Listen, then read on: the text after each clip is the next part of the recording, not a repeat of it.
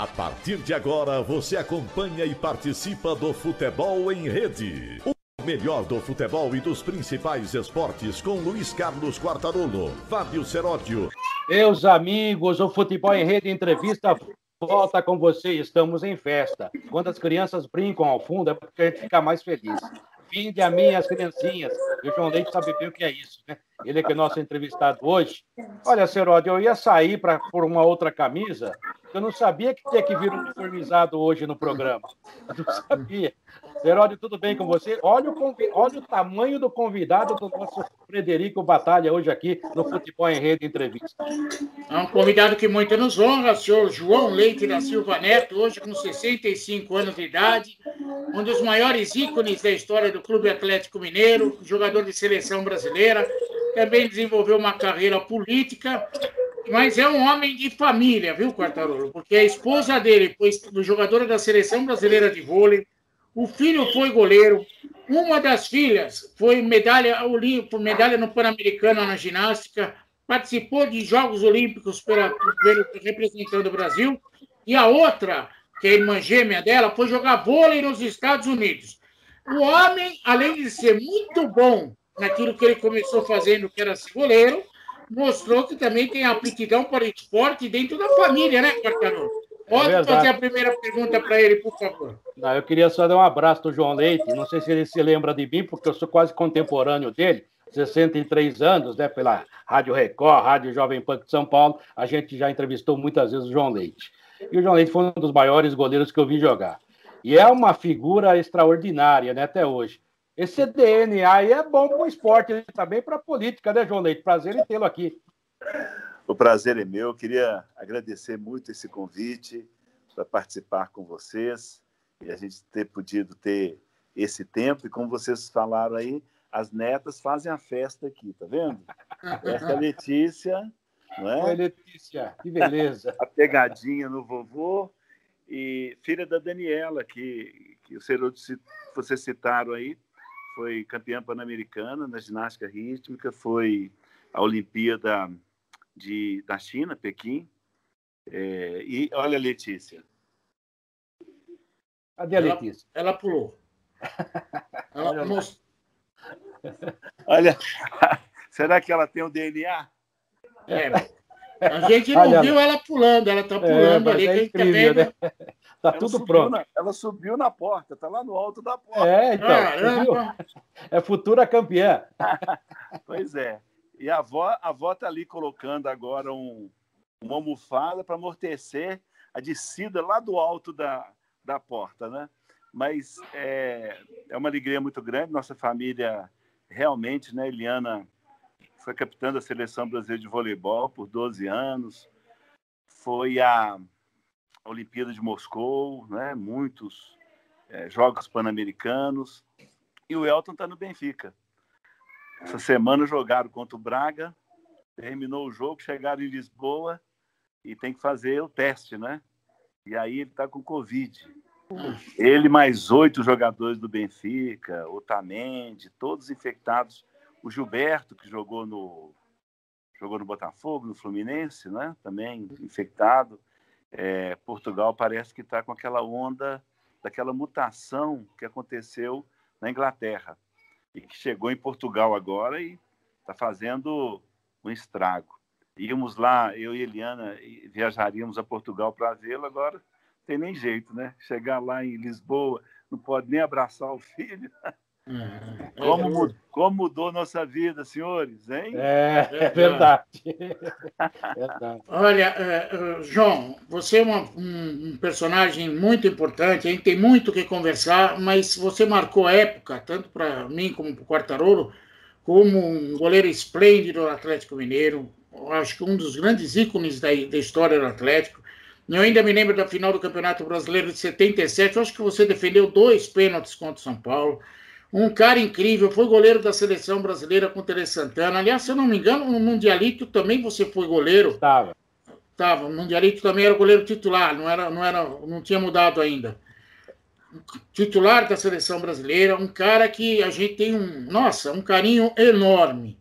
Eu queria que você falasse, aliás, o Atlético Mineiro, 684 jogos com a camisa do Atlético Mineiro, Acho que você, ninguém passou você nesse número até hoje, né? Não, não passou, não. É um homem que tem uma história incrível.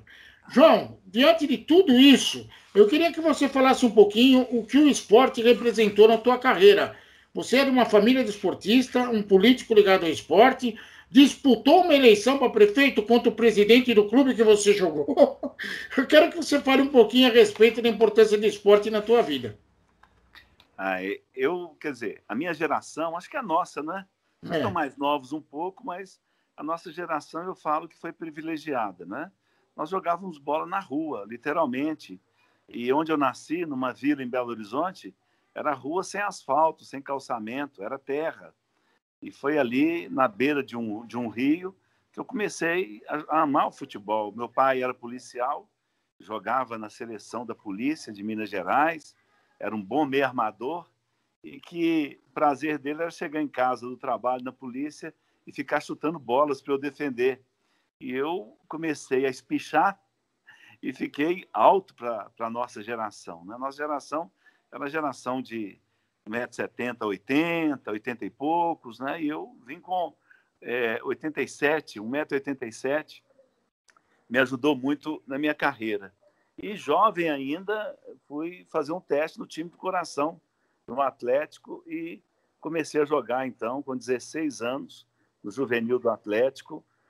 Um juvenil com jogadores que é, seriam jogadores importantes do futebol, como Paulo Isidoro, Toninho Cerezo, Marcelo Oliveira, é, Heleno, né? todos os jogadores que chegaram à seleção brasileira, Getúlio, que depois foi para o São Paulo. É, então, é, esse era o nosso time juvenil, e que era campeão mineiro antecipadamente, e num tempo em que o Atlético fez um planejamento.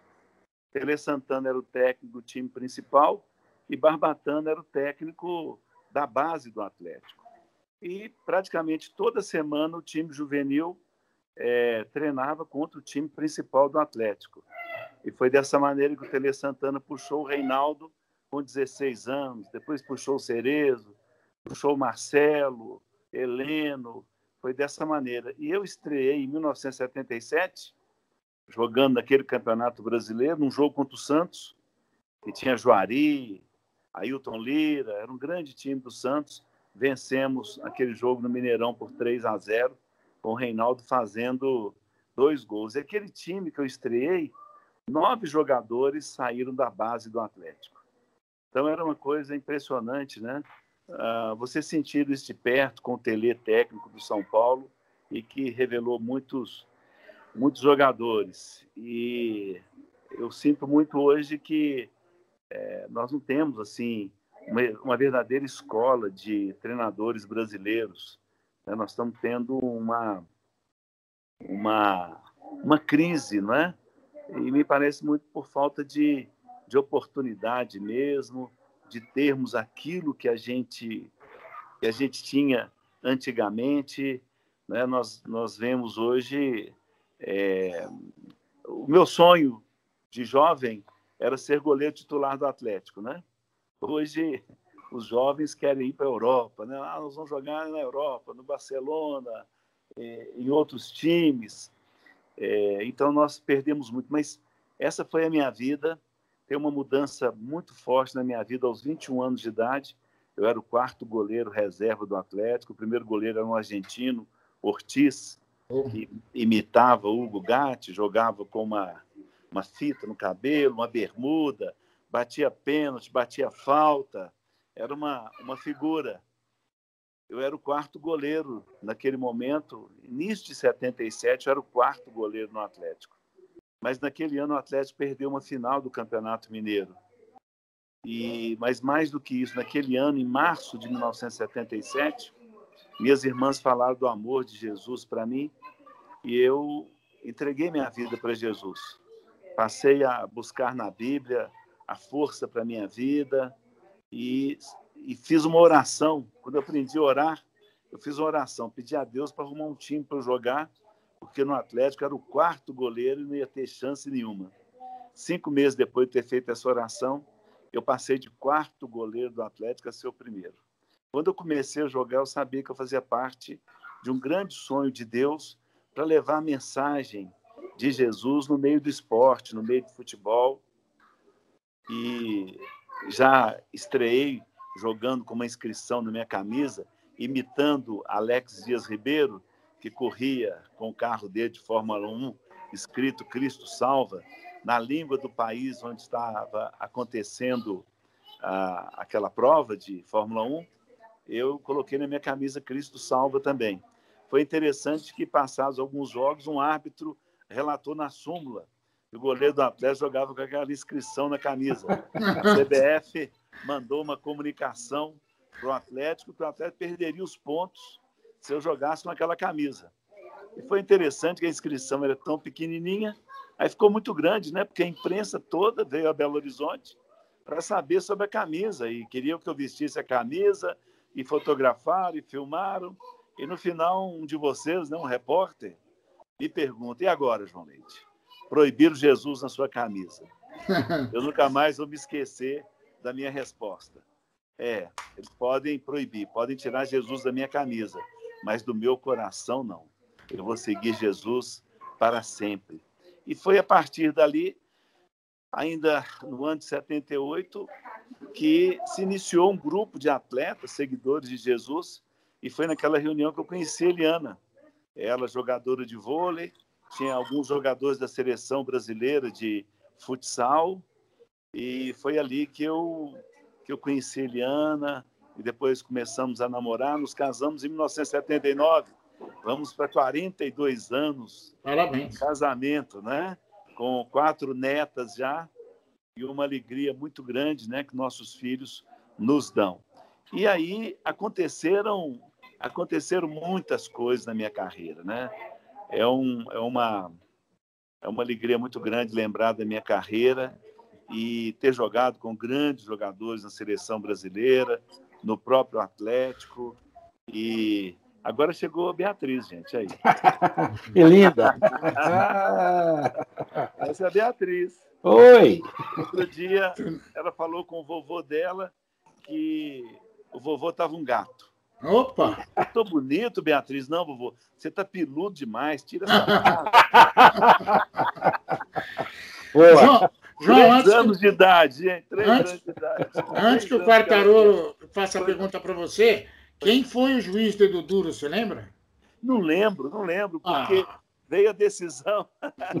veio a decisão. Mas ele fez um favor, né? Porque era tão pequenininho. Aí vocês da imprensa tornaram grande aquela mensagem, não é? Era um tempo difícil para você falar que era um religioso no esporte, porque tinha uma crítica da própria igreja, né? Eu era membro da igreja batista e jogar no domingo naquela altura era muito difícil, né? É, Os, os cristãos não aceitavam, né? Que era o dia dedicado ao Senhor e tudo, mas é, foi foi vencendo, né? Foi vencendo. Muitos clubes também não aceitavam. é, muitos jogadores demoraram até três anos para serem batizados nas igrejas. Mas graças a Deus que hoje tudo mudou. A imprensa teve um papel importante, né? Porque defendeu sempre a liberdade de expressão dos atletas de Cristo, que hoje está em mais de 70 países, é, é, defendeu né, a nossa liberdade religiosa também. Né?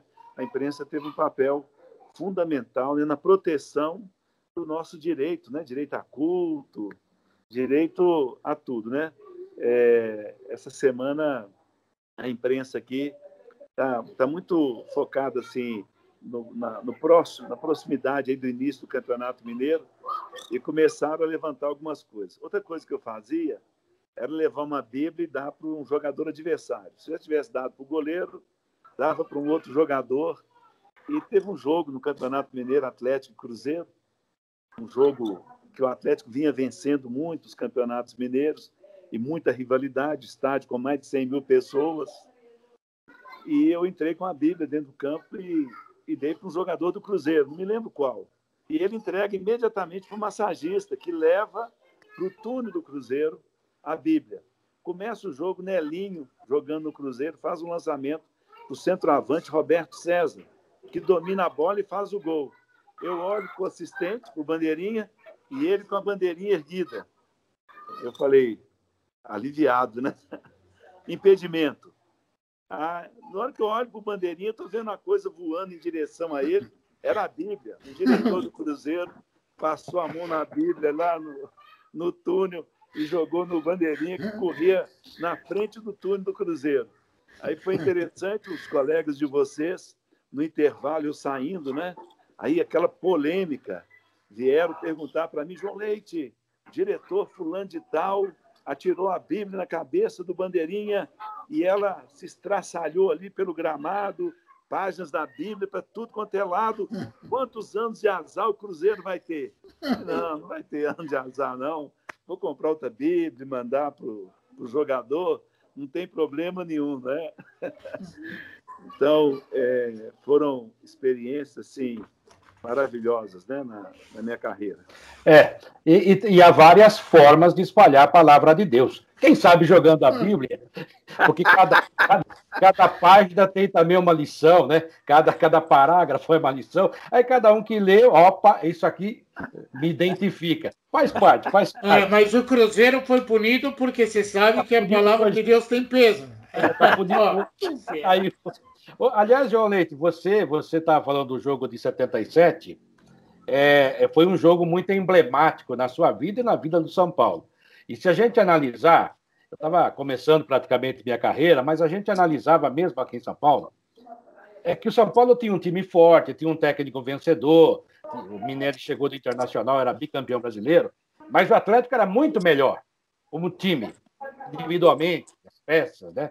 O São Paulo tem alguns bons jogadores, mas a verdade é que o Atlético, essa molecada que você falou aí, essa molecada virou realmente é, estelar e jogadores que viraram jogadores internacionais. Você citou Paulo Isidoro, Reinaldo, Cerezo, o próprio Marcelo Oliveira, que é técnico, e pouca gente sabe, jogava bola demais, né?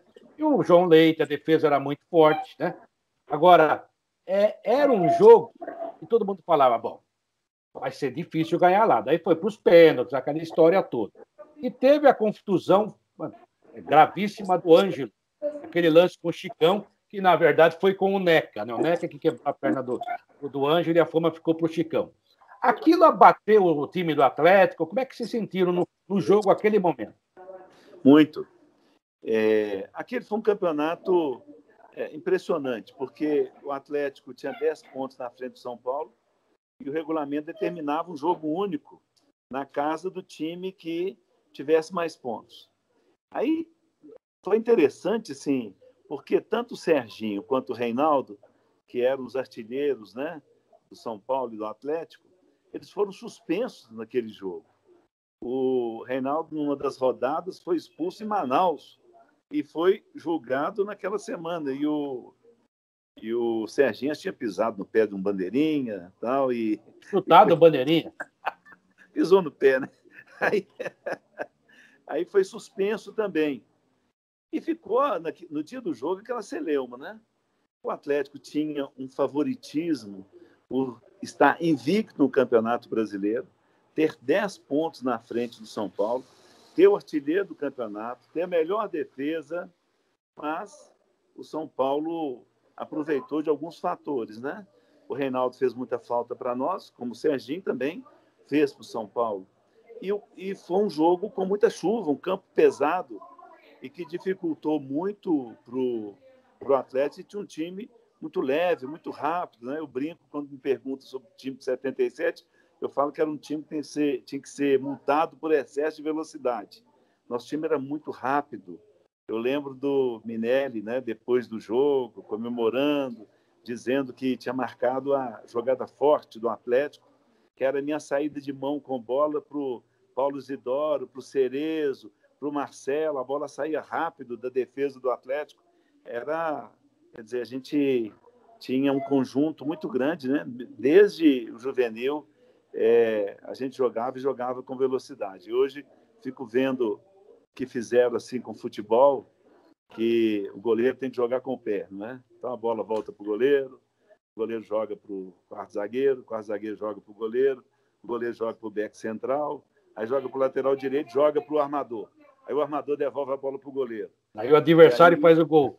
Aí vem o, o scout. Lá, o determinado time, o São Paulo, deu, só no primeiro tempo, 300 passes corretos. Mas passe para onde? Não é? Então, hoje você tirou a possibilidade de ter o jogo mais vertical, né? uma saída de bola com a mão mais rápida. Bastava obrigar os goleiros, né? dar um tempo para os goleiros reporem a bola para não ter a, a chamada cera. Então, aquele jogo, ele teve características assim que é, favoreceram muito São Paulo, um time pesado, né? um meio campo, Chicão e Teodoro, que era, eles eram muito fortes, tinha o Pérez, então o time do São Paulo é um time pesado, pesado no sentido assim de muita força e que aproveitou muito o, o gramado e tinha um jogador muito perigoso que era o Zé Sérgio, muito rápido, né? E que nos deu muito trabalho naquele jogo. Então foi um jogo difícil e com é, isso que você levantou, que foi a contusão do Ângelo, né? Eu quando cheguei no vestiário depois do jogo e vi a situação do Ângelo, eu não conseguia parar de chorar. Quer dizer, a dor da, da, da perda do título em casa, né? 120 mil pessoas no Mineirão, e aquela contusão do Ângelo foi realmente é uma coisa assim dolorosa para a gente. Interessante que em 1980 Procopio Cardoso era o nosso técnico, Barbatana tinha saído e ele pede a contratação do Chicão, né? E foi assim para mim uma alegria jogar com o Chicão. Tinha, eu tinha medo dele, né? Ele era um craque. Tinha medo dele porque cruzava a bola na área, o Chicão, ao invés de cabecear a bola para fora da área, ele cabeceava para mim. E gritava, sua, João! Tum! De cabeça para o gol. Tinha cada, teve cada lance do Chicão assim no Atlético. O Atlético ficou assim muitos anos sem perder do Cruzeiro. Aquele time nosso de 80 não perdia do Cruzeiro. Fomos ex-campeões mineiros. E o Cruzeiro já estava pelando. E num, numa semana de clássico, Atlético Cruzeiro, deram muita entrevista, vamos, vamos, vamos quebrar, vamos arrebentar. E aí nós estamos na preleção no dia do jogo e, e aí os jogadores começaram a ponderar com o Procopio Cardoso, olha, vocês estão vendo né, o que, que eles falaram, né, que vão quebrar a gente, eles vão para cima, que vão ganhar no grito. Aí o Chicão, os negros, deixa eu falar uma coisa para vocês. Lá de Piracicaba, né? eu falar uma coisa para vocês. Se grito valesse, porco não morria. Vamos para cima deles. Aí o Procopio Cardoso, está feita a preleção, vamos embora pro jogo. Chicão é uma figura e tanto. grande eu, figura. Eu vi ele começar a jogar porque eu sou de Piracicaba. Ah, que legal. Francisco Jesuíno Avanze, lá do, do bairro de Piracicaba lá. Meu Deus do céu, o Chicão era uma figura. E isso que você falou, porque o Chicão passou para a história como um jogador violento. É. Ele era, jogava duro, jogava mesmo. É. Mas ele sabia jogar, era bom jogador, né? Craque. Craque, assim, nossa, e, e assim, é, criou amizade entre nós. E olha que eu, eu e o Anjo, assim, éramos irmãos mesmo, eu e o Anjo. Mas, é, como vocês disseram, não foi o, a, a contusão não foi o Chicão, ele pisou na perna do Anjo. A, a contusão foi, foi por conta do Neca, né? A dividida, o Neca pôs por cima e fez um estrago no joelho dele, né? Porque tendões, rompeu tudo. Foi uma, uma luta muito grande. Mas o, eu, eu me lembro, tinha parado de jogar futebol já e peguei um avião de Brasília, voltando, tinha ido numa reunião lá é, de comissões em Brasília e estava voltando no, no, avião. E quando eu entro no avião, estava olhando uma velharia, um jogador velho, acho que era aquela seleção de master, né? Hum. E aí eu, meu lugar lá no fundo, aí foi entrando aqueles jogadores antigos e eu reconhecendo todo mundo, né? Aí de repente alguém grita lá atrás, sentou do meu lado, não sei quem foi, não sei se foi a Taliba, um desses jogadores gritou assim: Chicão, João Leite está aqui. E vê aquele homem grandão pelo corredor uhum. do, do avião chorando. Me chorei chorando, me abraçou, me molhou todo. Que saudade, irmão, que saudade. Ah, foi um, foi um... Eu fiquei muito triste quando ele faleceu, porque nós aprendemos muito com ele. Ele era um, um craque. Né? O, que, o, que, o que ficou para a gente não foi nada de violência, ao contrário, né? foi a maneira como ele jogava, né? muito sóbria, muito. Ele tinha um passe muito bom, uma colocação, precisava correr. Agora tinha que ter cuidado com ele, né? João, sua, tum! Imagina o susto do goleiro. Mas, ó, o João Leite estava falando sobre o período que era hegemônico do Atlético Mineiro, quando foi, lembrou o ex-campeonato de 78 a 83, mas são 11 títulos, se eu não me engano, do João Leite no, no futebol mineiro.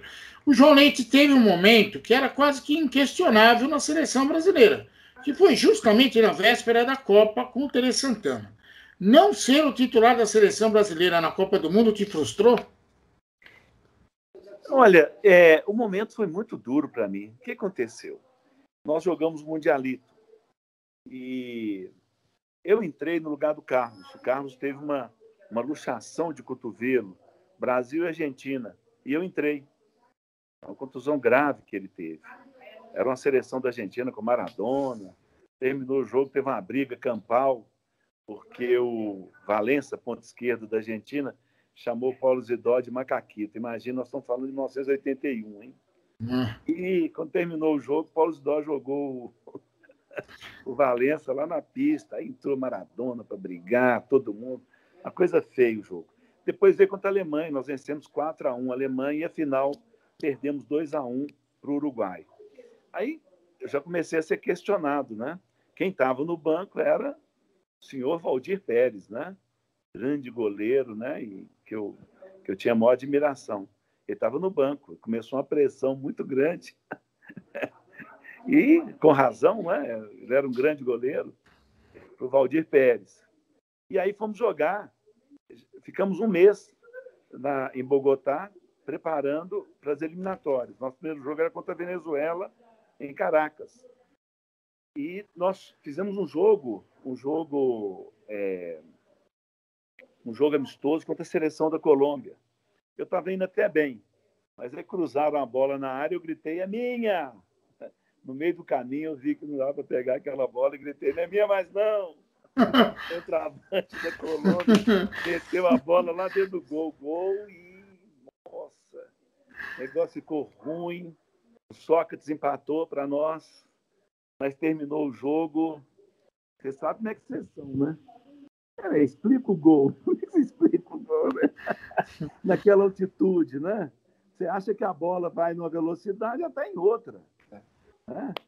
Eu lembro uma Comebol, o, o goleiro do, do Nacional de Quito, batia o tiro de meta, a bola caía dentro da, pequena, da minha pequena área. Eu quero ver esse cara fazer isso no Mineirão. Chegou no Mineirão, a bola dele não passava da intermediária dele. Eu passei o tempo todo dando soco em bola. Bom, e aí eu tomo esse gol. Aí o Pelé, não teve dúvida, me tirou e colocou o Valdir. E no dia para a gente embarcar para Caracas, eu estava treinando pênalti, gostava de treinar pênalti com o Zico, o Tita. O Tita bate um pênalti do lado direito, eu acerto o canto, vou com tudo na bola, a bola bate na trave com um chute forte e volta na minha mão. Volta na minha mão e eu falei, não, fraturou, não é possível. Tiro a luva com muita dificuldade. O Edevaldo, lateral direito, disse, João, é só puxar. E puxou meu dedo. Naquela noite, doendo muito, fui no hospital em Caracas. Eu tornei Lasmar, o médico, radiografou, era uma fratura com arrancamento. A fratura da bolada, o arrancamento do puxão que o Edevaldo deu no meu dedo. Né? Eu fui cortado cortado da seleção e só voltaria depois num jogo 1988, jogo na Itália.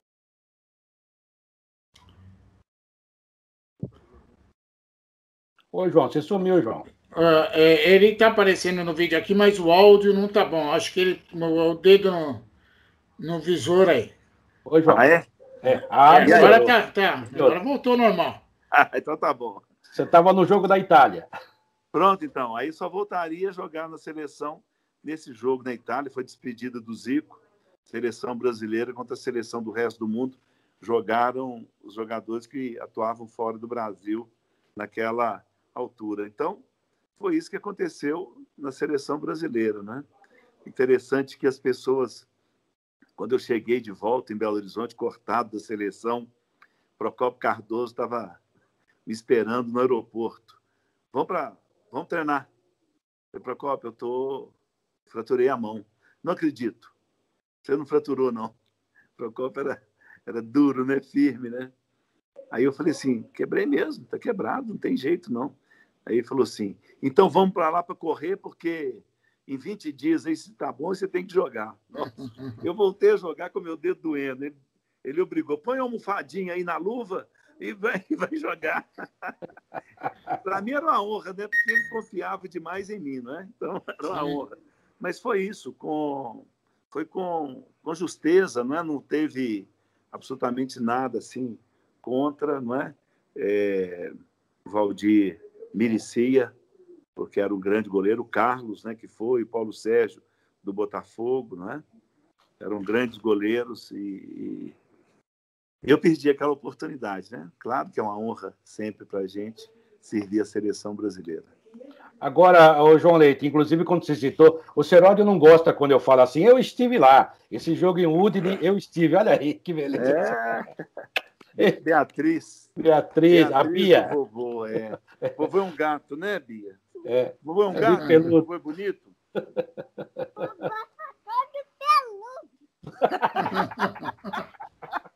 Ótimo, ótimo. Maravilhoso. Achei que seu avô era bonito. Não, é bonito, mas é, é peludo. Aí, João, eu falo sempre assim, eu estive lá no Esteródio. Pô, você está em todo lugar. Eu estava em Udine nesse jogo aí. Foi em 2000 e, é, 1989. 89. acabar e você deixa eu ver aqui. nós vamos, viu? Já vou, já vou liberar seu avô já já. Não, é bom a gente guardar a voz dela, porque é. se depender do talento da família, pode ser uma campeã ali. É verdade. É. Primeira entrevista. Primeira entrevista. Essa tem todo jeito, viu? Ô, João, você citou aí, você, que é, você é um cara muito cordato, né? Você sempre foi um cara cordato. Eu não me lembro de expulsão sua, por exemplo. Mas uma outra coisa que eu queria te perguntar também. Qual foi aquele goleiro que você falava, nossa, você elogiou vários aí, que são extraordinários, né? Mas goleiro mesmo, pode ser da atualidade ou da época. Aquele goleiro que você falou, nossa, esse é meu ídolo, esse eu gostei demais. Uhum. Dois goleiros me, me impressionaram muito. Eu era criança, fui assistir um jogo do Atlético no campo antigo do, do Atlético, sabe? O Fábio faleceu recentemente. Foi goleiro do São Paulo também ele. Ele era impressionante, um grande goleiro. E Marcial faleceu também recentemente, médico e foi goleiro do Atlético também, uma coisa assim impressionante, não é um goleiro impressionante. Depois eu já no juvenil do Atlético, o Atlético contrata Mazor Quieres. Nossa, era engraçado que naquele tempo você não tinha treinador de goleiros, né? E o nosso e o treinador lá mandava a gente. Tinha um, na Vila Olímpica, onde a gente treinava, tinha, uma, tinha um barranco. Barranco alto, assim. E eles mandavam a gente subir o barranco e descer o barranco. Uhum. Aí chega o Mazurkiewicz e fica olhando a gente subindo e descendo. E, e ele falava assim: Mas porteiro não sobe montanha? Porteiro entrena com a pelota? Ele salvou a gente, porque a gente tinha que subir aquele morro todo treino. então ele me impressionou. Agora, quem teve teve assim uma influência muito grande foi o Miguel Ángel Ortiz, o goleiro Ortiz, goleiro argentino, e eu, ele treinava o dia inteiro, e eu com ele. E eu seguia ele em tudo, treinando, e aprendi muito com ele. E o substituí uma final de campeonato mineiro que nós perdemos. É, ele foi acusado, né, umas coisas assim muito ruins, né, que às vezes tinha no futebol, de que um atleta pode entregar um jogo, né? Você imagina, ele tomou três gols com o Nelinho cruzando bola. Fácil. É demais. Eu converso com meu filho Elton, né? Que está no Benfica, e às vezes ele fala comigo, pai, os goleiros de hoje têm uma preparação diferente da de vocês, pai. Nós temos tudo, não sei o quê. O que, que você acha da diferença dos goleiros do seu tempo para nós? Não tem jeito de medir isso. Por que, que não tem, pai? Vocês não enfrentaram o Nelinho, o Edson Aleixo, o Zico, o Dinamite, Roberto Rivelino. A gente tinha que medir se vocês tivessem enfrentado essas feras, né? Eu joguei uma vez contra o Riveirinho, tomei tanta bolada. A bola não vinha assim reta, não. A bola vem igual a viola enluarada, né? O chute dele era um negócio impressionante. Tomei bolada na cara. Então é, é, é bem é bem diferente. Quer dizer, para você medir, eles teriam que passar por isso também. Então, esses goleiros, mas sem dúvida que Ortiz foi o goleiro que me. Outro dia, ele já faleceu, né? A viúva dele mandou uma mensagem para mim falando do neto dele com, com 14 anos e o Ortiz tinha 1,86m. E o menino está praticamente com, com 1,90m. Não, tem que trazer para o Atlético. É isso aí. João, o depoimento que você deu a respeito do goleiro é muito sincero e é muito legal, até para as pessoas mais jovens, ter uma dimensão daquilo que era. Hoje o cara vai lá ver a cidade do Galo, ver centro de treinamento, um monte de time. Naquela época era bem Fisiologista, nutricionista, é, hora de dormir, hora de acordar. Hoje, eu estava falando... O Barranco era o treinador. O cara, tem um para levar chuteira direita, outro para levar chuteira esquerda, outro para levar caneleira. Pô, o cara não faz nada. Pelo amor, e você tem que levar o um saco de roupa. Aí, o Barranco era o treinador, hein? Era para você ter uma ideia de como que era a coisa.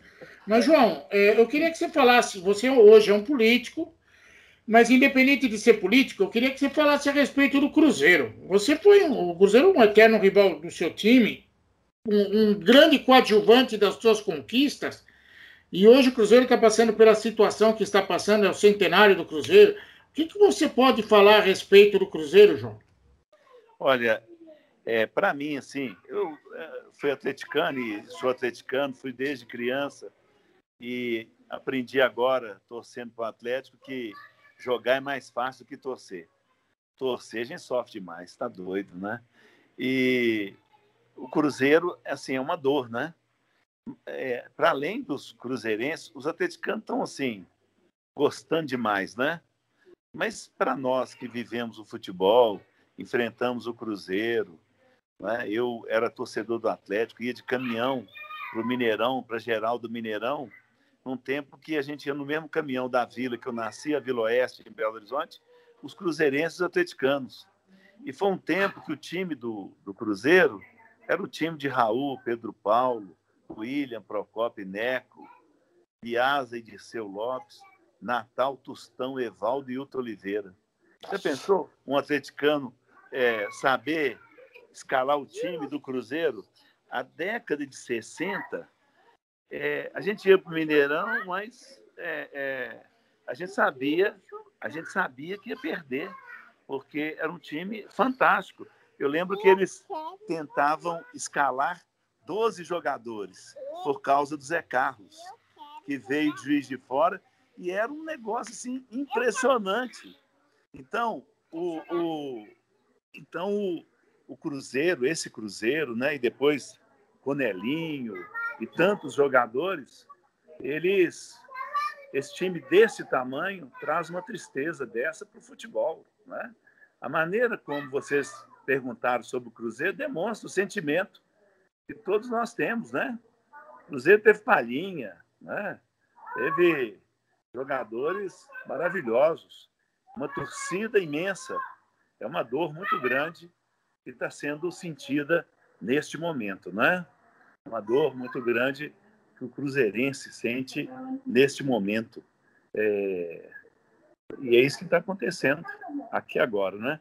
Eu, eu queria alongar mais nessa né, pergunta. Eu pergunta também. Importante. Mas estou vendo que você está precisando cuidar das suas netas. É. Vamos ver a capitã Eliana Aleixo, que está ali sentada. Vamos ver se ela. Vamos ver se ela cuida da neta dela para eu, eu terminar, né? Porque Beatriz quer invadir o campo. É. Mas é bom, se for uma campeã olímpica, nós fizemos a primeira. Primeira entrevista. Primeira aparição dela foi aqui, é ótimo, não tem problema ah, nenhum. Que, ah, que coisa deliciosa. Ô, João, Mas, então vou. Sabe, sabe que uma coisa que, que é uma crítica que eu faço é, e que eu penso sempre, tem uma, uma, uma forte crítica à Lei Pelé. A Lei Pelé, na discussão dela no Congresso, é, a proposta do Pelé era que os clubes se transformassem em empresas. E veio um lobby muito forte para que não fosse obrigatório. Seria uma decisão do clube ser empresa. E, quer dizer, depois da Lei Pelé, praticamente ninguém quis ser empresa. Por quê? Porque tem que prestar conta. Sim. Tem que, no final do ano, tem que dizer como é que foi o, as contas. Hoje, você escolhe lá os conselheiros do clube, chega no final do ano e um déficit violento, um déficit violento, e o conselho aprova as contas do, do clube, esse conselho do, do, do escolhido pelo presidente do time. Foi o que aconteceu com o Cruzeiro e está acontecendo com vários clubes brasileiros, porque os conselhos autorizam é, esse déficit acumulado, né, dívida com, com INSS, dívidas é, imensas, e infelizmente nós estamos vendo acontecer com o Cruzeiro justamente isso, né? Como é que o, o conselho do Cruzeiro não viu essa situação? O time entrar, um time como o Cruzeiro entrar para disputar a Série B com menos seis pontos por dívida em transação de atletas. Não é? Então, é, a Lei Pelé foi uma grande oportunidade para a transformação do futebol brasileiro. Infelizmente, é, os clubes não quiseram assumir isso, né? as federações, a Confederação Brasileira de Futebol, e nós temos esse essa situação hoje no país, clubes como o Cruzeiro vivendo isso lamentavelmente, não é? Nós podíamos ter outra situação. Eu fico é. vendo que é, muitos clubes hoje têm clubes sociais, não sei mais o que. O que, que interessa para a torcida do Corinthians, do Atlético, do Flamengo? Um clube para nadar. clube para nadar é importante. Agora, pergunta para o torcedor do Corinthians, é que é um time de futebol. O patrimônio de um clube é o time de futebol e a base do time. Eu lembro quando o Ronaldo Fenômeno foi vendido para o Real Madrid, um dinheirão. Na primeira semana, o Real Madrid pagou metade do passe com a venda de camisas. O que hoje, quer dizer, vários times ingleses estão na bolsa de valores. E o Brasil, né, que é um exemplo, né, o futebol brasileiro, a imprensa brasileira, né? Vê a crise que nós estamos vivendo agora dos treinadores de futebol no Brasil, né? Nós estamos buscando treinadores fora. O que está acontecendo? O futebol brasileiro tem que mudar, o esporte brasileiro tem que mudar, não é mesmo? Nós vimos aí os escândalos em relação à Olimpíada, então nós temos que ter uma, uma outra postura. Eu creio que o, o bom disso é a imprensa que faz o seu trabalho, mas lamentavelmente os clubes querem continuar dessa maneira. Até porque, como você disse, não presta conta. Eu brinco aqui, mas na verdade não é brincadeira, não. Eu sou torcedor do Santos, até pelo cabelo branco, né? Você sabe. É, o, o fisco espanhol ganhou mais na transação do Neymar do que o Santos. Tem alguma coisa errada. O maior jogador, vamos colocar assim, a última grande revelação do futebol brasileiro foi o Neymar. E o Santos vendeu, recebeu só 9 milhões e meio de euros. E é um jogador que, quando for negociado agora pelo Paris Saint-Germain, os últimos dois anos da cláusula de solidariedade serão do Barcelona, que ele foi para lá com 21, a cláusula é até 23, ou seja, a parte que dará mais lucro ficará ainda para o Barcelona, e nós estamos trabalhando para eles. Estamos... E eles estão quebrando essa cláusula, João Leite. Você que é político, né? Eu sempre. É claro que você é deputado estadual, mas eu falava com amigos que trabalham em Brasília. Gente, o futebol o esporte tem que ser um bem nacional. Não estou dizendo que tem que invadir e influir, interferir na administração dos clubes, mas tem que regularizar essa situação. É, os clubes portugueses, o Éder Militão saiu do São Paulo por 9 milhões de euros. Seis meses depois, ele foi vendido por 50 milhões de euros e o São Paulo aplaudiu porque recebeu mais 5% sobre isso. E tem gente que acha que é um bom negócio. Agora, quem acha que é um bom negócio, ou tem muito interesse ou não sabe fazer conta. Então, é muito complicado isso, pelo amor de Deus. Então, é, sei, é, é, é, é você que é um homem do esporte, você vai estar tá entendendo o que eu estou falando. E, aliás, eu falei em política até para encerrar meu papo com você, porque a gente é. ficaria o dia inteiro conversando, né, João? Tem tanta coisa para contar. E você tem família. A minha netinha estava aqui agora há pouco, eu tive que trancar a porta, porque está na entrada. eu sei como é que é, mas é uma delícia, é uma delícia ser avô. Até porque quando começa a passar do ponto, a gente devolve, né? Aí, João, você como político, a política ah, tem algumas coisas no Brasil que ao invés de a gente ajudar a melhorar, o brasileiro gosta de desqualificar. Então o político passou a ser um nome sujo. Ah, é político. Ah, é dirigente de futebol. Eu acredito que haja dirigente com boa vontade. Eu talvez seja muito inocente, porque eu acho que a maioria das pessoas é boa. A maioria é boa. Mas existe uns 3, 4% aí, que aliás domina o mercado, que é muito complicado. Há esperança na política desse país, João? Bom, nós perdemos algumas oportunidades, né? Muitas. Nós, nós vemos no mundo que os países que avançaram mais são os países parlamentaristas. O parlamento é mais forte. O Brasil fez uma opção em 93 pelo presidencialismo. O presidencialismo é a expectativa nossa de vir um salvador da pátria. A qualquer momento virá o salvador da pátria. E os outros países, como Alemanha, França, Inglaterra, Israel, é, própria Espanha, eles descobriram que é, um conselho, um parlamento, ele pensa melhor do que uma pessoa só. Não é? Então, o Brasil tem um defeito grave. Qual que é o nosso defeito? O parlamento é, é o, o poder mais fraco. Né? O poder executivo tem a chave do cofre, o poder judiciário pune, faz decisões, e o nosso poder legislativo é quase que é para homologar as coisas, independente muitas vezes do poder executivo. Para a gente tirar um presidente, você precisa do impeachment, que quase destrói a nação. É, nos países parlamentaristas não é assim.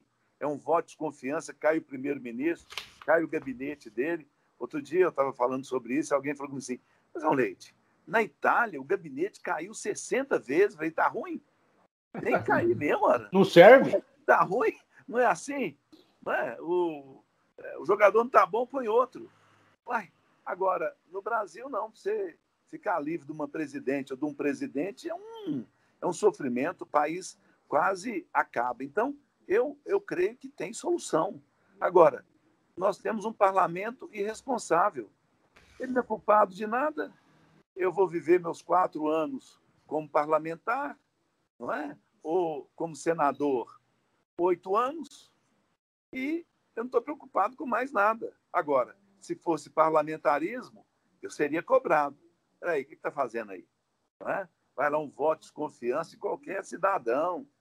Um voto de confiança são novas eleições. Aí o país anda. Agora, do jeito que nós somos, eu estou acompanhando aí já. Estou esperando aí Dom Sebastião. Estou é? esperando. Que hora, que hora que vai chegar? Está esperando o cara que vai salvar o Brasil. Não pode ser. Tem, temos que ser todos nós. Tem que ser representantes da imprensa, no parlamento, tem que ser do esporte, tem que ser da medicina, da ciência. Aí você tem um, um conselho né, no país para ser responsabilizado, dizer onde é que o orçamento vai o recurso e não o Poder Executivo com uma pessoa e todo mundo está na expectativa de que ele vai resolver o problema do país, o problema do Brasil. Não deu certo, gente. Não deu certo, né? Eu sou de um partido parlamentarista. Eu lamento, com muita sinceridade. Ah, eu li muito, né? terminando a minha carreira. Eu fui fazer história, formei história. Eu sou um parlamentarista convicto, meu partido também. Eu li muito. Fernando Henrique escreveu muito para nós do partido sobre parlamentarismo. Mas quando ele foi eleito, e foi um excelente presidente, o Plano Real foi muito importante, a Lei de Responsabilidade Fiscal foi muito importante, mas, ao invés de lutar pela implantação do parlamentarismo, ele trabalhou para a reeleição dele. E nós estamos vivendo essa situação hoje. É né? uma crítica que eu faço a mim, ao meu partido. Né? Eu creio que foi um momento importante que a gente poderia ter caminhado com a transformação do nosso país que nós amamos tanto. Eu tenho sempre esperança. O Brasil é muito jovem, né? O Brasil é muito jovem, nós estamos ainda construindo este país, um pensamento, mas eu sonho com o parlamentarismo deste país, de chegar alguém da imprensa como vocês e falar, oh, esse parlamento aí não serve. Vote confiança. Chame novas eleições. Coloquem outros deputados, outros senadores. Não é? é coloque outro primeiro-ministro, cai o gabinete inteiro. Esse não está servindo para nós. Igual a Itália fez, trocou 60 vezes. Se pudesse trocar 60 e um dia acertar, dava ótimo. Porque a gente não pode colocar um maluco no poder, mas tudo bem, vamos deixar esse papo do lado. João, foi muito legal ouvi-lo, vê-lo com saúde, ver a sua família com saúde, as pessoas que te cercam. A gente pede para que você se cuide, afinal de contas, ainda estamos no meio de uma pandemia, toda vacina parece uma asneira que não vai ter jeito de consertar tão fácil. Um beijo no seu coração, muito obrigado pela, pela entrevista com a gente. Foi uma honra poder receber você, viu, João? Obrigado, eu quero agradecer essa oportunidade. Eu e Eliana estávamos de mala pronta para viajar domingo para Portugal para ver o Elton. Ele jogou no meio de semana contra o Benfica, jogou contra o Braga. E no outro dia, chegando em Lisboa, ele está com Covid. Puxa. Então, não vou a Lisboa, vou ficar aqui mesmo, porque chegar lá e não poder abraçá-lo, não é mesmo? Ficar do outro lado da porta, não tem jeito, né? Mas saúde quero... para ele. Recuperação e saúde para ele. Verdade. Mas, é. Mas quero agradecer muito essa oportunidade né, de falar do, do, futebol, das minhas ideias também. Muito obrigado. Viu? Um grande abraço, estou sempre à disposição para conversarmos. João, um abraço a você também de minha parte, que você seja muito feliz Estamos aí no grupo de risco, né? O Seródio nem tanto. Mas vamos nos cuidar, confinados. E toda vez que eu encerro as entrevistas aqui no Futebol em Rede Entrevista, eu falo assim, porque são pessoas agradabilíssimas e que fazem bem para a gente e para as pessoas, e você para o esporte e para a política, né?